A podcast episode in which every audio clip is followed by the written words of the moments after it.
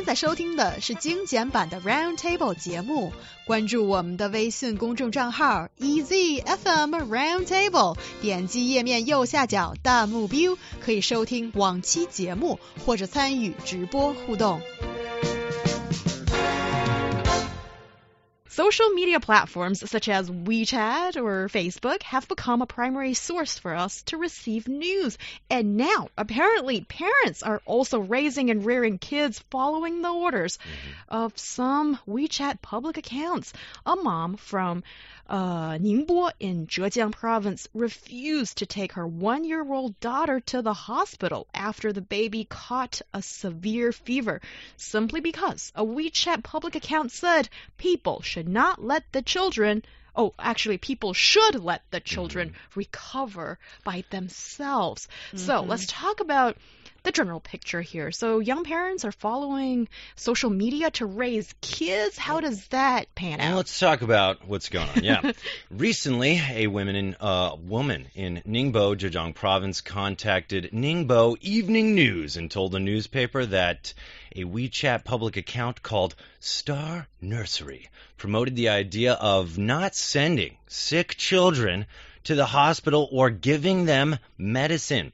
It said no matter what the disease the children are suffered from, they can recover by themselves. Well, that's a bold statement. And apparently there were other women, several other women, that uh, were following this uh, WeChat public account. To give you an example, uh, I guess one of these daughters of one of these women uh, caught a fever last Saturday, and her temperature rose to 39.5 degrees Celsius.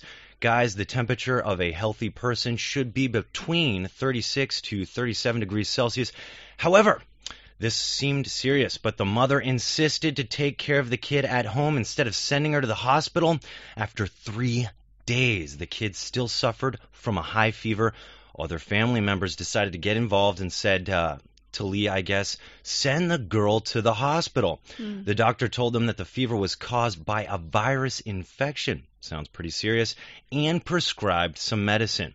But the mother refused to give the kid the medicine, saying taking drugs will deprive the kid of a chance to let her body fight the virus. Other family members decided to take matters into their own hands and, I guess, secretly feed her the medicine to cure her. The mother was not happy about this. And so basically, you know, this isn't the only other time this has happened. I guess in March, a WeChat post called uh, parents, called for parents to stay away uh, from vaccines for kids. It said that basically these vaccinations are a commercial behavior. And so so you can understand this isn't rare. This has happened before. Mm-hmm. And parents are actually really listening to these kind of WeChat articles, which are basically saying, you know, if your kid is sick, don't take him to the doctor. That's pretty. That's a pretty bold statement, I think. Yeah, pretty extreme. Yeah. And uh, now you two are all like staring at me because I'm yeah. like the only mom in here.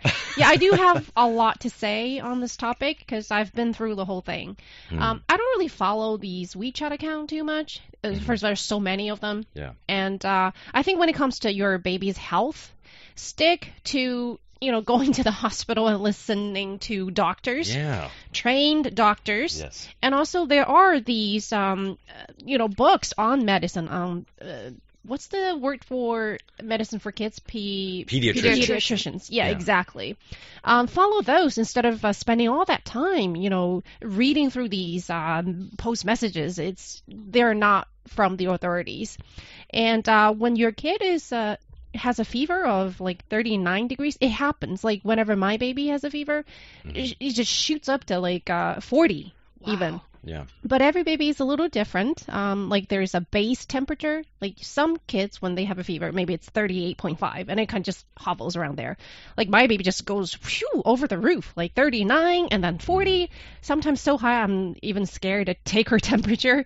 So um, I always have a bottle of this uh, medicine for quick like emergencies to, mm-hmm. you know, make her a little cool her Cooler cool herself a little bit, yeah, yeah, for emergencies, and then to the hospital.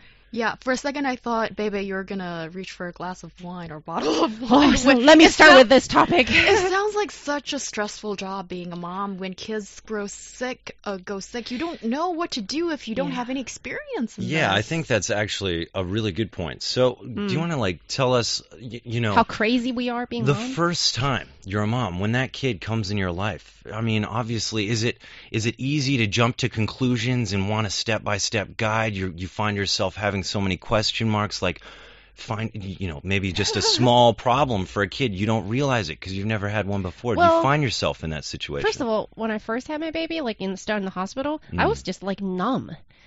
Like my brain was numb. like I Yeah. didn't know anything. Everything was so new. Um, and and I read uh, a few books on you know breastfeeding or taking care of babies beforehand. But honestly, I didn't remember anything from them. I, like did they were useless. it's when you start taking care of the baby yeah you start to learn step Yeah. by step, little by little. And so instead of, I think, instead of uh, putting all your trust into these articles and books, learn from your baby. Ooh. You know, learn from their reactions. that's a, that's a good point Yeah. And uh, I've been uh, for the past two two and a half years. It's been so diff- probably the most difficult years in, in my life so far. Mm. But looking back, now that she's you know very healthy toddler, and um, looking back, I have to say that being a mom, it's it's not you know it's not rocket science. It's not that difficult, but it's a lot of work. And I was very scared mom, new parent, but you don't have to be that. It's just natural to be scared, but tell yourself not to stay calm. It's not difficult. You just have to do a lot of work. Yeah, well, it sounds like a really tough job. It and a little bit terrifying for me who's not a mom. But and that's norm. That's normal. Okay, That's and you're pretty much saying that you learn on the job being a mom. And here's the interesting thing.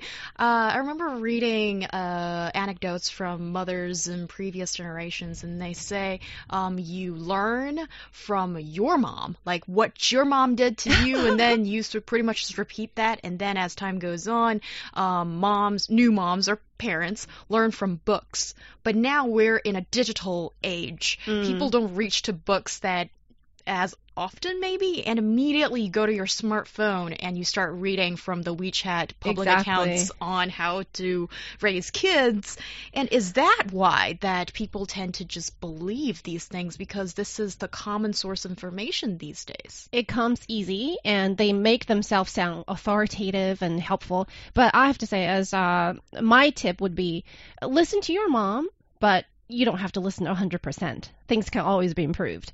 But um, you know, do uh, rely on the on the books, but published by these official. Uh, medical hospitals or sites, whatever, Mm. but make sure because all these articles, there can be tens of thousands of articles Yeah. online, but Yeah. only so few get printed in books, and there is a reason why. So um, rely on these uh, books published by authoritative, um, uh, like either hospitals or other organizations. Um, and then you know there are hospitals, Yeah. there are doctors who are sitting there alive, talking to you, watching, you know, seeing signs of your children. Yeah. You know, do They're the pay them respect. Yeah. they've studied for years to to be in that position. Yeah, you know, com- confidence can be confidence. People with confidence or writing an article with confidence can make anyone without it believe whatever that person wants, right? If you Yeah. have confidence in something and someone doesn't have confidence, then when you say something, the sky is purple, they'll be like, I am telling you. like, you know what? I think actually I see some purple up there. Oh my God, he's right, everybody. Maybe I'm colorblind. Yeah, and then suddenly, you know, you're, you you got a following. I mean, confidence. Uh, so many people write about how confidence is everything, especially because those who have it um, can very easily convince those who don't. Hmm. And that's what's scary about these. Uh, I think. Uh, online articles, or let's say WeChat articles, is because, like, you know, a lot of people. I think it's um, same dog, new tricks. Really, it's just a different way of us getting information. Now it's more convenient online. It happens. We used to get it from books. The deal is you had to go through maybe a publisher. You had to be like a credible source to a Right. publisher before you went to them saying, "Hey, I've delivered thousands of babies and uh, I know all about them. I wrote a book and uh, here's my credentials and go ahead and read through and then let's make some money together, publish my book." And they're like, "All right." But now, you know, online anybody can claim to be anything and publish whatever they want. And so that's wherein lies the danger of this, you know? Before it was you had to go through publishers who were somewhat credible. They had a name they wanted to protect. Now it's just a WeChat online article. And just mm-hmm. really quickly here, I want to cite some information. Sure. The Shanghai Women Federation published a report this May on parents of kids aged from 4 to 6, which showed that 54.2% of the surveyed parents get knowledge on children's early education from the internet.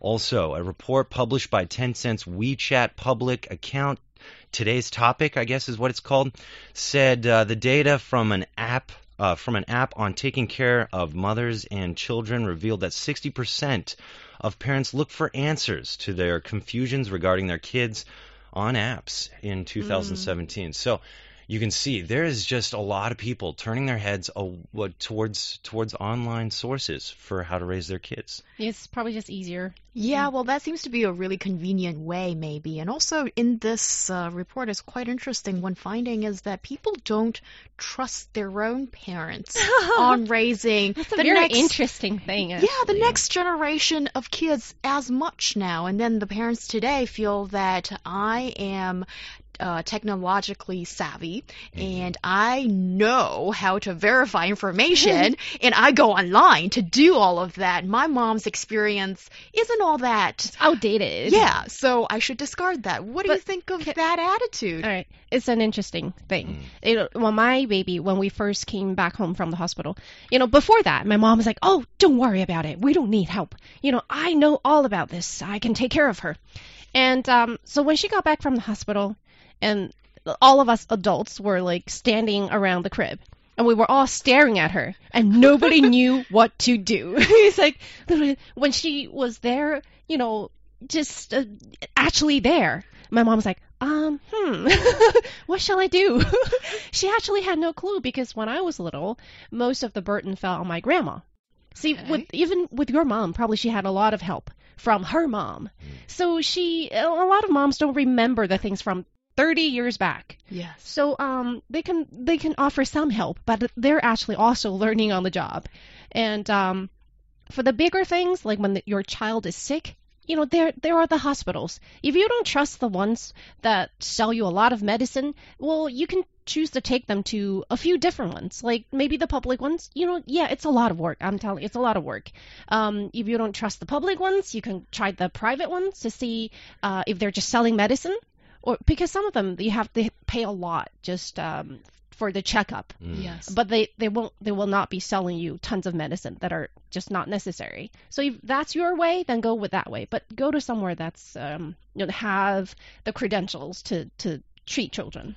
Yeah, you know, in my vast experience of not being a parent, Sure. um, and and I can only assume here, is uh, you know, but my vast experience of being a kid, um, I guess, I would say that I've always, I feel now in my life, looking back on those times, that being a parent is somewhat intuitive. You know, like uh, you see animals in the wild too; they don't need a book on how to raise their kids. just There's a- lick your baby yeah, you know, it's like there's some things that are intuitive. You can tell when something's wrong, I think. You can Mm. tell, you know, when you need to maybe take something seriously. You know when to say, okay, it's just a burp, or maybe he just has a stomach ache, this kind of thing. So I would say, you know, also I think it's it's relative too. Like you said, you know, you also got to learn from your baby. That's a Yeah. special person with a special type of body, special type of maybe allergies, these kind of things as well. Mm. But I think it's as simple as saying, you know, you can tell if you're like, let's take this example we originally uh, were talking about, the right? baby with a fever Yeah, for three days. that's too much that's too days. long That is, yeah, and that is the body really struggling to fight something. Remember, your body But raises, Mm. yeah, your body raises the temperature to kill maybe a virus or bacteria. But the thing is, virus are, viruses are very resilient. Whereas, like, I think if you raise the temperature of your body, you can probably kill off a lot of bacteria. But I think viruses are different. Um, but anyways, I'm no doctor either. But I do know that if my kid had a fever for even more than a day, I would just risk it for the brisket. That's my kid, you know what I mean? And Uh, you know, I, I wouldn't claim to know more than a doctor. I wouldn't listen to a WeChat article Mhm. and say that that WeChat article knows more than a doctor. I think that's that's a risk, you know. No, and I, this mom is really stubborn. this mom is really stubborn. And the thing is, I think this is an extreme example of how something written with confidence or someone who has confidence can convince people that the up is down and down is up because those people don't have confidence just in general. I mean, it's really sad to see that this kid had to suffer for three days because someone read a WeChat article that claimed to Mhm. know how to parent. You know, I really want to add something. Besides uh, listening to your mom and going to the hospital Yeah. and read uh, books instead of just online articles, one thing that's really helpful is to ask your friends who are also new parents. Yeah. Um, that's n- not just for when your baby is born, but you know when we were pregnant. There's a whole batch of us who uh, became moms around the same time. Um, when we were feeling sick, you know, uh, when we were pregnant, we talked to each other, and it really helped. Oh, you were like that too, you know. Oh yeah, I'm I'm experiencing this. When we were breastfeeding, how things hurt and you know things didn't work. We talked to each other, and some they have kids who are a little older, and they will tell you they've been through this. So if you think your your parents' um, ideas are outdated, talk to your peers hmm your your girlfriends who've Your become girlfriends. moms. That really, really helps because they understand what you're going through. Yeah, I see what you mean, but I also see maybe there is a downside of talking to people that you believe belong to the same group online. Because um well maybe for uh new moms or moms maybe they've already had some experience in this field then yes I, I guess to some point you can trust their judgment. But on some of these online chat groups and it's not just raising kids it could be how to cure one disease or whatever. Nowadays anybody can find a group of people with a similar problem online. And the problem here is once one person maybe started uh, with false information. And nobody's there to verify the false information's or, or origin or Mm. uh, situation like that, and it gets repeated in a group. And when wrong information gets repeated more than a hundred times, It becomes almost true. it, and it becomes registered in people's minds. And sometimes people forget that this is not verified information. So um, there's also this other- other uh, scenario that some people fi- find online that is in these chat groups. There's a lot of false information that gets disseminated as yeah, well. I think we need to think about the motivation be- behind all this. Um, like these WeChat accounts, these official WeChat accounts, their motivation is very clear. They want, um, you know, the the hits. How many people have the subscribes? Yeah, the, yeah, followers, uh, how many reviewed their articles, and the income from the subscribers or commercials. That's their aim. Remember that. They want more people to read their uh, articles. And then these uh, WeChat groups that you mentioned, you probably don't even know these people. yeah. They want pretty much the same thing. Somehow it all ends up to be wanting more profit. But these, um, your mom, her motivation is very clear. She wants you and your kid to be healthy, to be happy. Intention is always very good and pure. And then the group from your peers, that's good and pure too. So Yeah, I think you know we live in an information or a, a, a day where information is just so easily available and easy, easily accessible, and that's a good thing and a bad thing, right? Because sometimes you get bad information right off the cusp. But do what any journalist would do: fact check, check multiple sources, folks. All right, just it, realize you you can't be too cautious when it's your kid, when it's your health, um, these kind of things. So you know, and also keep keep in mind, uh, you know, everyone could be wrong. Even doctors, Mhm. they aren't uh, 100% foolproof. You know, I would science say is to, still revolving. And yeah, I would say anyone who's even a sick and is an adult, get a second opinion on stuff. You know, fact check, check multiple sources with uh, whatever you do concerning your health or your kid's health. Um, and find endorsed, certified, credited uh, websites. Like uh, I know in the U.S., if someone thinks uh, they have something, they would check like WebMD. I think that's Yeah. pretty certified. You know, WebMD I don't think is there to try to get subscribers, these kind of things. But I do think you know it is an Call your pediatrician. yeah, it, it tells you certain, you know, like very certified ways of handling situations. Like if this is happening, there's a you should definitely be calling your your your Mhm. doctor, you know, not telling you to like, oh, well, take this medicine and this and that. I think many times you'll find that they say you should see a doctor They, if they you're have to see the way. baby first. Yeah, this Yeah. kind of thing. And, uh, you know, in the U.S., I think too, uh, many couples to kind of shirk off the stress of being a new parent, try to prepare themselves with Lamaze classes or other kind of classes. Hey, you can't. You you got to be ready for that situation that you've never experienced before. And I think going through a class sometimes helps you prepare for a situation where you'd be like, oh my God, oh my God. Then you can say, okay, we trained for this. It's all right. Get in the car, blah, blah, blah. Let's drive to the hospital, this kind of thing. Count to 10, sweetie. Everything's going to be all right. Whereas if you didn't have that, you know, maybe you'd be like, oh my God, what do we do? And you just run around in a circle for 10 minutes before you get in the car. Yeah. So, um, can I just say Yeah. um, a few things that I think to Absolutely. summarize? Yes, please. First of all, remember that young parents, you are vulnerable. Yeah. Your kid is vulnerable. You are vulnerable too because you are put into this situation you've never faced before, and it's a lot of responsibility. You're scared, and um, yeah. So remember you're vulnerable, and also remember that this is a learning process for you. And what's learning? Learning is not just um, let's read article from this one site. You read books. You read different books. You learn from different sources. So remember that you are learning. You don't know it, you have to learn it. And then always rather safe than sorry. Yeah. So rather safe than sorry. Literally, like we uh, were so scared when our baby, you know, had fevers. So we ran to the hospitals. You know, like, twice a day. it's a little silly thinking about it. But it's something you got to do, maybe. Yeah, it's a process you have to go Yeah. through. Yeah. You go there two, three, four times, and then you'll realize, you know, I think she's okay this time.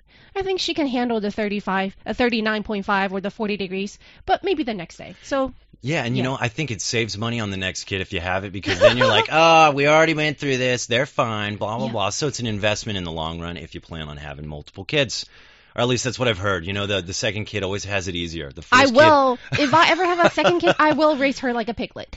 like literally, I um yeah, I know it now. Yeah. it's Yeah. nothing uh, to be really nervous about. You just Yeah. have to be careful and be diligent. Yes. Yes, learning on the job and not be too nervous about it. Give yourself and your But kid, realize you will kid be. a chance. Realize you will be at the yeah, same well, time. just thinking about this makes me a little nervous. It and I don't even have a child yet. Yeah. But- Yeah, exactly. It's rather safe than sorry. Yes. Yes, Always. keep that in mind. That comes from a mom on Roundtable. Um, baby. Yes, it's good advice.